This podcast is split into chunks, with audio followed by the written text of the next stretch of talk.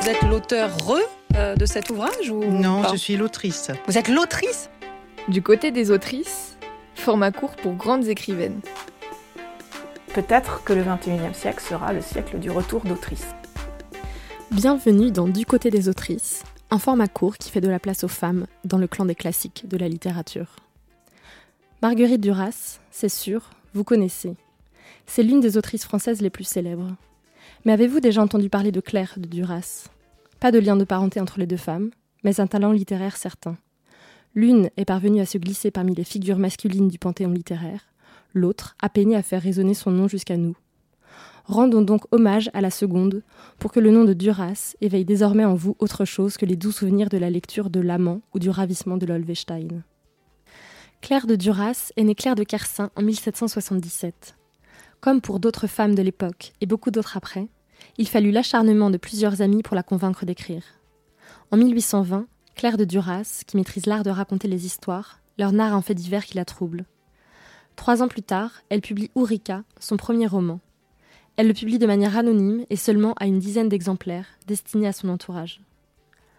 Ourika, c'est un roman inspiré de l'histoire vraie d'une Sénégalaise arrivée en France à l'âge de deux ans, sauvée du bateau négrier sur lequel elle se trouvait par le gouverneur des possessions françaises du pays. Il ramène alors Ourika en France et la confie à sa sœur, qui l'éduque comme sa fille. Cette histoire parle à Claire de Duras pour plusieurs raisons.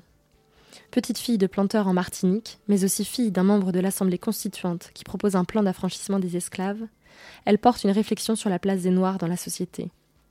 Dans la deuxième moitié du XVIIIe siècle, alors que l'esclavage est interdit en métropole, l'aristocratie se pique de la mode d'avoir des domestiques noirs, certes affranchis, mais dont on scrute l'exotisme. Claire de Duras met alors en scène cette intégration imparfaite, où l'on fait croire à Aurica qu'elle s'émancipera comme les autres par son éducation, alors que le racisme l'empêchera de transcender son statut. Ourika, seule femme noire dans une société blanche, incarne aussi pour Claire de Duras les sentiments de solitude extrême et de rejet auxquels elle s'est trouvée à plusieurs reprises confrontée. Des sentiments qui nourrissent la littérature romantique d'alors. Dans son roman, Claire de Duras imagine le moment désarmant où Ourika découvre, par l'intermédiaire d'une conversation surprise entre sa bienfaitrice et l'une de ses amies, qu'elle sera à jamais différente à cause de sa couleur de peau. Ce moment lui fait relire toute son enfance et la plonge dans un désespoir absolu dont elle ne peut parler avec personne. Ourika intériorise alors le regard que la société porte sur elle et sur ses origines. Elle se met à être dégoûtée d'elle-même, fuyant les miroirs et cachant sa peau par tous les artifices possibles. Désormais alerte sur sa condition, elle craint les regards qui se posent sur elle, augmentant ses sensations d'exclusion, comme elle le décrit dans cet extrait. Ma position était si fausse dans le monde que plus la société rentrait dans son ordre naturel, plus je m'en sentais dehors. Toutes les fois que je voyais arriver chez Madame de B des personnes qui n'étaient pas encore venues, j'éprouvais un nouveau tourment. L'expression de surprise mêlée de dédain que j'observais sur leur physionomie commençait à me troubler.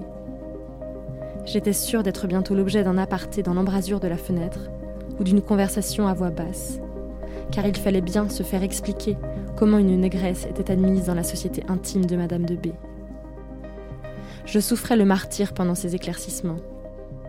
J'aurais voulu être transportée dans ma patrie barbare, au milieu des sauvages qui l'habitent, moins à craindre pour moi que cette société cruelle qui me rendait responsable du mal qu'elle seule avait fait.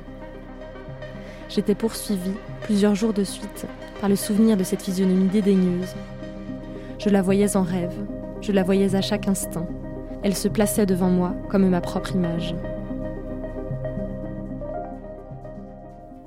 Claire de Duras est l'une des premières, dans la littérature occidentale, avoir écrit un ouvrage dont le personnage principal est une héroïne noire, qui est aussi la narratrice du roman. Par l'originalité de son point de vue, par le désespoir absolu qu'il décrit, le roman se passe de salon en salon, forçant Claire de Duras à le publier de manière officielle pour éviter les copies pirates. Ourika devient alors une véritable référence culturelle. Mais le roman tombe progressivement dans l'oubli, comme ceux d'autres autrices de la génération de Claire de Duras, dont les talents ont pourtant été loués par Chateaubriand ou Stendhal.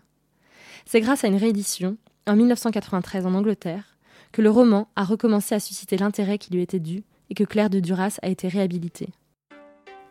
Des autrices comme elle, il y en a des centaines à redécouvrir. On se retrouve donc dans un mois avec une autre femme ayant la force d'une autrice classique. À bientôt!